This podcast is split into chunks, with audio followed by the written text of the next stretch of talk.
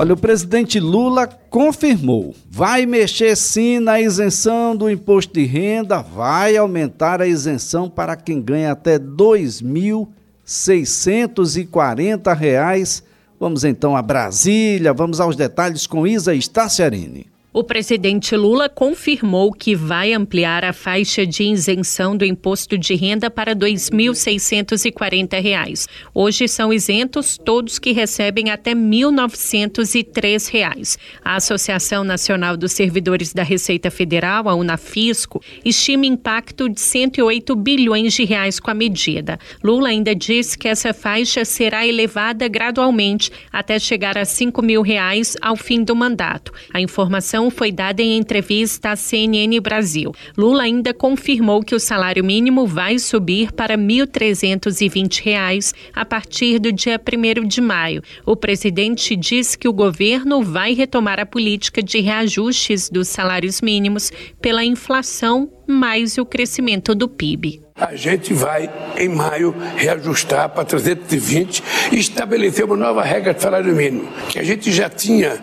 no meu primeiro mandato. Ou seja, o salário mínimo ele terá, além da reposição inflacionária, ele terá o crescimento do PIB, porque é a forma mais justa de você distribuir o crescimento da economia. Mas é do PIB crescer 14% e você não distribuir. Ou seja, é importante que ele cresça 5, 6, 7% e você distribuí-lo para a sociedade. Nesta quinta-feira, os ministros Fernando Fernando Haddad, Simone Tebet e o presidente do Banco Central, Roberto Campos Neto, participaram da reunião do Conselho Monetário Nacional, que durou 28 minutos. Esse encontro ocorreu em meio à tensão após as críticas públicas de Lula a Campos Neto. Mas, nesta quinta-feira, Lula disse que não cabe a ele ficar brigando com Campos Neto e frisou que a cabeça política do presidente do Banco Central é diferente da dele. Quando o presidente da República era responsável pelo Banco Central, porque ele indicava, não era o Senado, ele que indicava o presidente da República, você conversava. Quando dizia tem que aumentar, aumenta, não tem problema nenhum.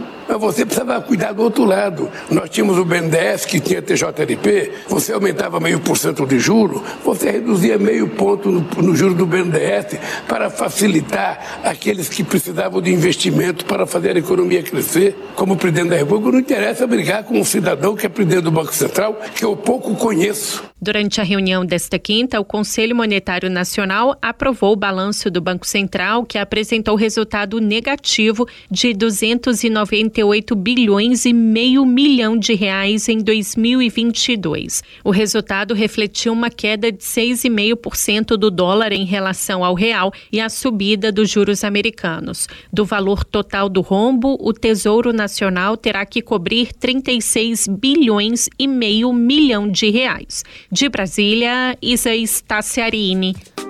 Às 9 horas mais 41 minutos, olha, essa elevação ah, da isenção para quem ganha até R$ 2.640, claro que é um dos temas dessa nossa conversa, uma conversa que acontece todas as sextas-feiras com o economista e professor universitário Lucas Sorgato. Professor, um bom dia. Bom dia, Elias. Bom dia, ouvintes. Bom, era esperado que alguém cumprisse essa promessa, porque já fora feita quando Jair Bolsonaro era candidato pela primeira vez à presidência da República, não cumpriu no seu mandato e a, os dois candidatos fizeram essa proposta lá atrás durante a campanha. Só que desta vez parece que sai do papel.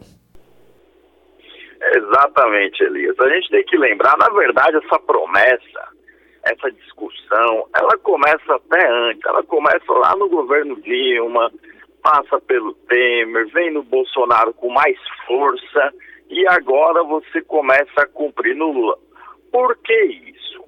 Porque começou a ficar, Elias, muito explícito e muito complicado para o governante dizer que quem ganha até um salário mínimo e meio já iria começar a pagar imposto de renda. Né?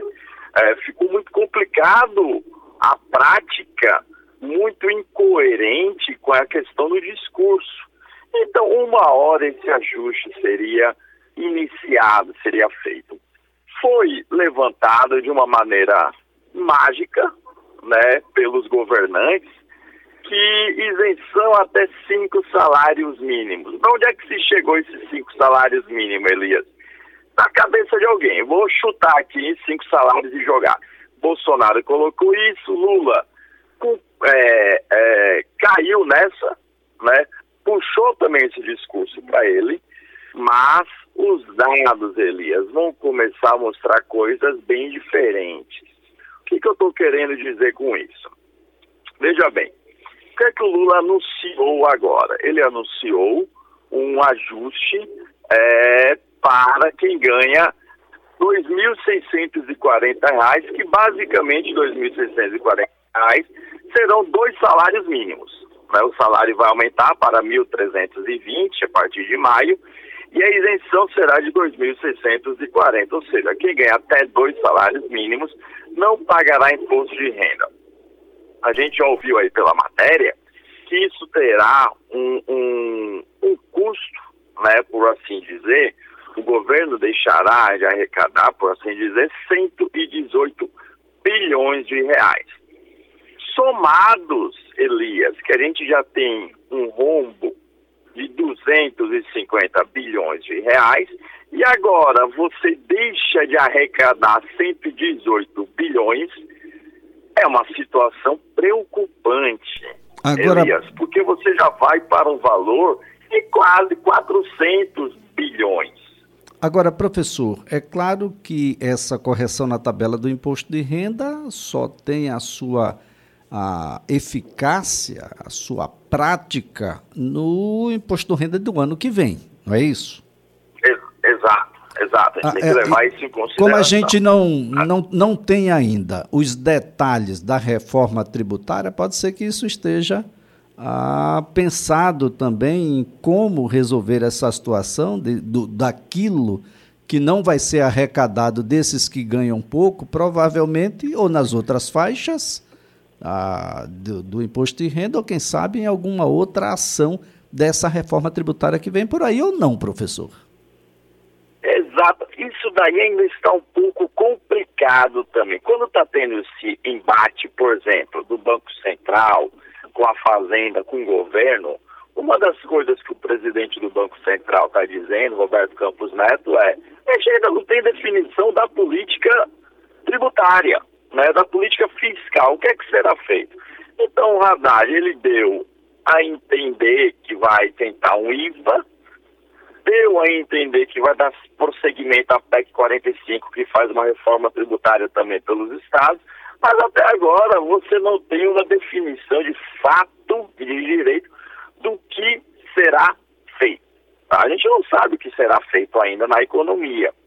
É, você pode ter essa isenção tudo bem, mas as outras faixas vão pagar mais, eu vou reduzir as faixas de pagamento e aumentar as alíquotas entre elas. Então, ao invés de começar em 7,5, 10, 15, eu faço 7,5, 8,5, 9,5, 10,5. Como que eu vou fazer isso daí? Porque aí eu consigo aumentar um pouco numa faixa, reduzo um pouco em outra, dou isenção em outra, isso daí ainda não foi explicado. Agora, Elias, o que governo tem que fazer só tem duas saídas. O governo vai ter que arrecadar mais. Como que ele vai fazer isso? Um, ou ele vai aumentar alíquotas, que o radar está dizendo que não fará isso, né? Ou então ele vai ter que melhorar sua eficiência na hora de cobrar o tributo. Ah, ele vai ter que ser mais eficaz nisso daí, Elias. É, reduzir sonegação, como que eu vou fazer isso? Quais são os artimanhas? Quais são as lógicas que eu vou utilizar para fazer isso? Tá? Das empresas, de pessoa física, como que eu vou facilitar então? E a gente sempre falou aqui, esse manicômio tributário que é o Brasil. Né? Eu vou manicômio um imposto, mesmo, então, né? em cima de pagamentos, um imposto em cima de transações financeiras, que seria algo talvez interessante, qual será essa alíquota? Então, assim, Elias, provavelmente a discussão tem que caminhar por aí. Ela tem que caminhar como que eu facilito a arrecadação e não como que eu vou fazer para é, aumentar determinado imposto XYZ. Qual, qual, qual é o papel é que vai cumprir, professor? Esse... Qual é o papel que vai cumprir o imposto agregado nessa discussão? Exato, Elias. O IVA, ele seria muito interessante, sabe? É, que seria o imposto sobre o valor agregado. Bom, ele ajudaria muito nessa questão que eu estou falando da eficiência do imposto. Ao invés da gente ter tantas e tantas tabelas, alíquotas, diferenciais, nós iríamos muito numa lógica de custo de venda e de produção. Isso daí pode sim, Elias, dar um ganho muito grande na, na fiscalização, na forma dos empresários entenderem quanto que eles vão pagar de tributos nas suas apurações, no seu controle. É, eu acredito que seja um caminho muito interessante para se discutir durante o ano de 2022 e talvez implementar no ano de 2023, na pior das hipóteses, Elias, no ano de 2024, tá? Bom, qual uma questão que a gente também tem que discutir? O IVA, ele vai ajudar muito empresas, pessoas físicas, e a gente também tem que ter uma reforma tributária para o nosso é, sistema político, público, né? Como que vai ficar divisões para estados, para municípios, para as autarquias, como que isso vai funcionar daqui para frente. O importante, Elias, e que está sendo muito interessante, é que finalmente, nos últimos seis, sete, oito anos, a discussão de uma reforma tributária ganhou mais e mais força na economia. Isso é muito interessante, isso é muito importante. Agora, professor. Pois não, professor. Pois Diga. Não. Pois não. Ah, por que, que é interessante? É muito interessante porque é a reforma, é, talvez principal da economia brasileira para as últimas décadas. É o que gera um dos maiores desconfortos, uma das maiores desigualdades financeiras entre entes federativos, nas próprias empresas, que você tem empresa que é beneficiada fiscalmente, outra que não é, uma região que é beneficiada, outra que não é. Então, uma reforma tributária é um dos principais mecanismos para dar a credibilidade e transparência que governos e empresas precisam, Elias. Agora, professor, o, o Banco Central às vezes trata determinado paciente e diz que ele está inválido para qualquer ato da vida. Depois ele dá uma semana apenas de descanso. Fica um pouco complicado, porque se todos os indicadores mostrados pelo Banco Central, inclusive sobre o PIB passado, sobre déficit ah, que ficou passado, sobre a projeção de déficit aqui, como é que se coloca uma meta de inflação tão pequena? é para um pouco depois aumentar juros, ter discurso para aumentar juros, isso não ficou um pouco político e menos monetário? Não, Elias, o que acontece é o seguinte, no regime de meta de inflação, você faz essa meta três anos atrás, tá?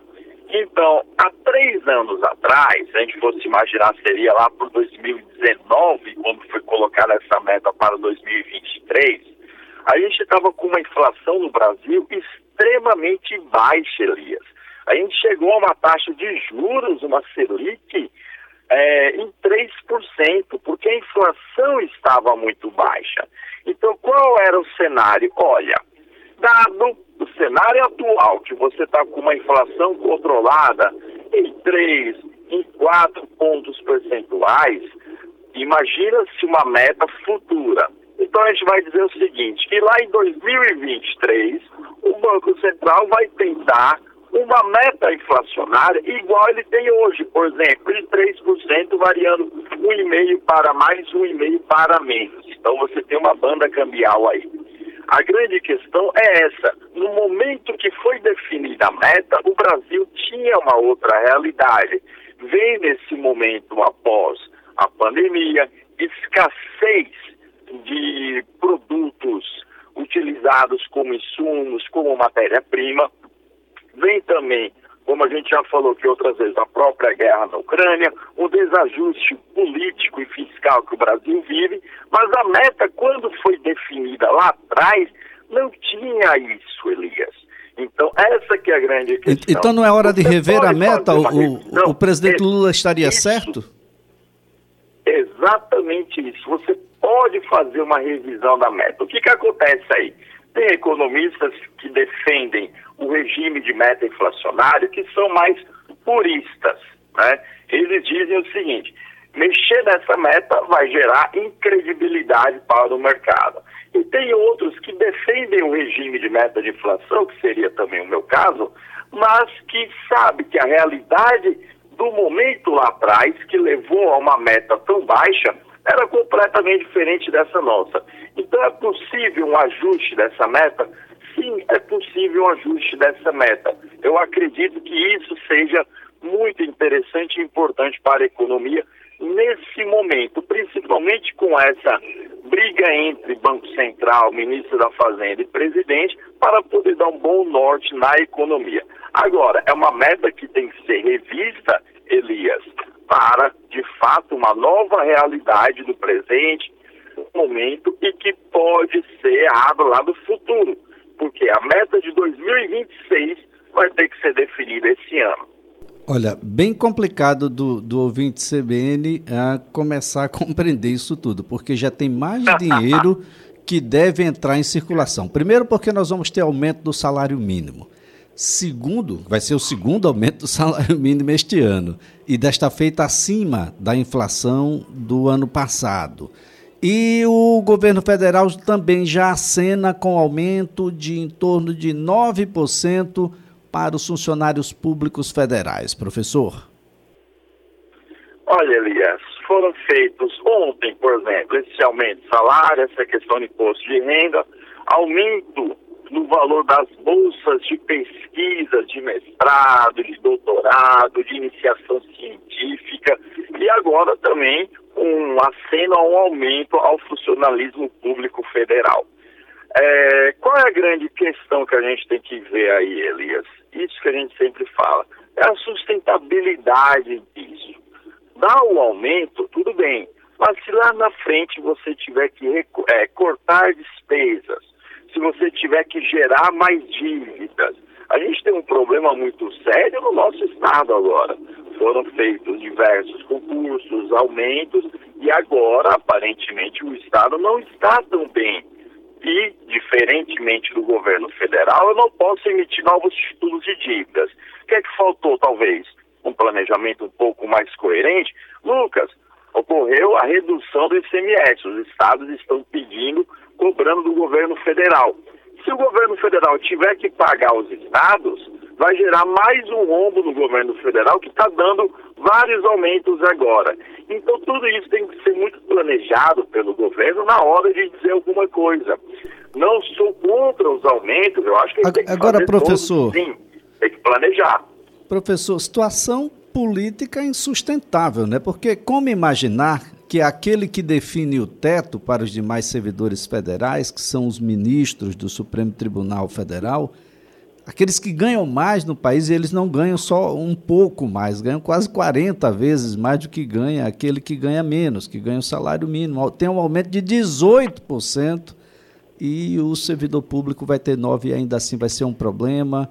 Ah, quem está com salário mínimo vai ganhar 200 reais, aí vai ser um gravíssimo problema, vai quebrar o país. Isso, do ponto de vista político, é bem complexo. Um outro ponto é que os estados, inclusive o estado de Alagoas, ah, os municípios, boa parte deles, estão adiantando os salários do mês de fevereiro, porque nós temos o carnaval, professor.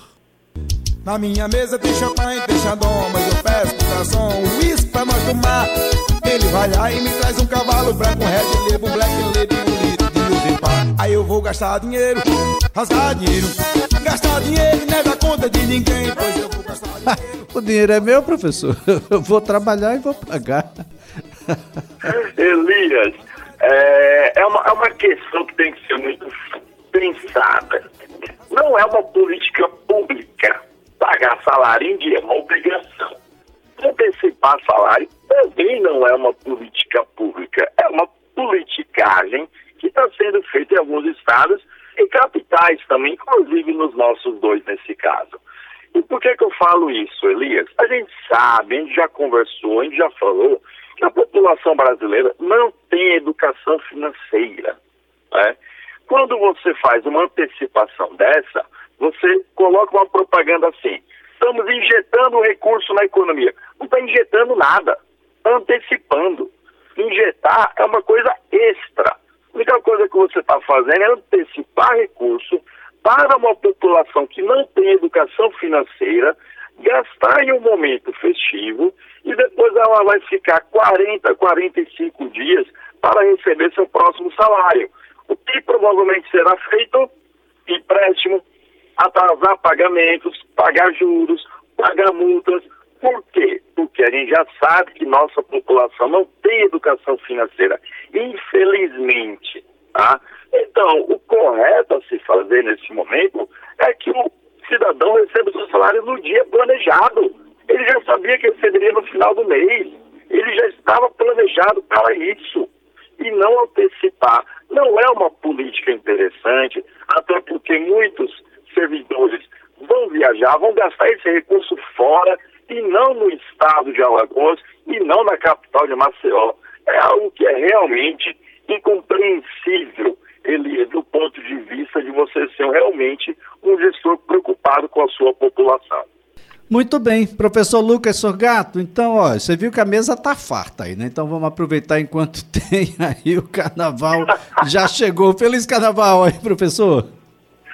Para você também, para todos os ouvintes, Elias. Abraço. Eu vou gastar dinheiro, rasgar dinheiro, gastar dinheiro não é da conta de ninguém, pois eu vou gastar dinheiro, rasgar dinheiro. Pois nesse mundo o homem só vale o que tem. Olha, eu vou gastar dinheiro, rasgar dinheiro, gastar dinheiro não é da conta de ninguém, pois eu vou gastar dinheiro, rasgar dinheiro. Pois no meu bolso só custa nota de 100 gastar sim, mas vamos gastar com parcimônia, né, gente? O carnaval não precisa também ter uma ressaca de 15 dias depois. vamos terminar aí com tranquilidade. Ainda tem todo mês de março. Vamos gastar, mas vamos gastar com muita parcimônia. Vem aí o repórter CBN. Na minha mesa tem champanhe, tem xandom, mas eu peço garçom, uísque pra nós tomar. Ele vai lá e me traz um cavalo branco, um red label, black label, um litro de Aí eu vou gastar dinheiro, rasgar dinheiro. Gastar dinheiro não é da conta de ninguém, pois eu vou gastar dinheiro, rasgar dinheiro. Pois nesse mundo o homem só vale o que tem. Olha, eu vou gastar dinheiro, rasgar dinheiro.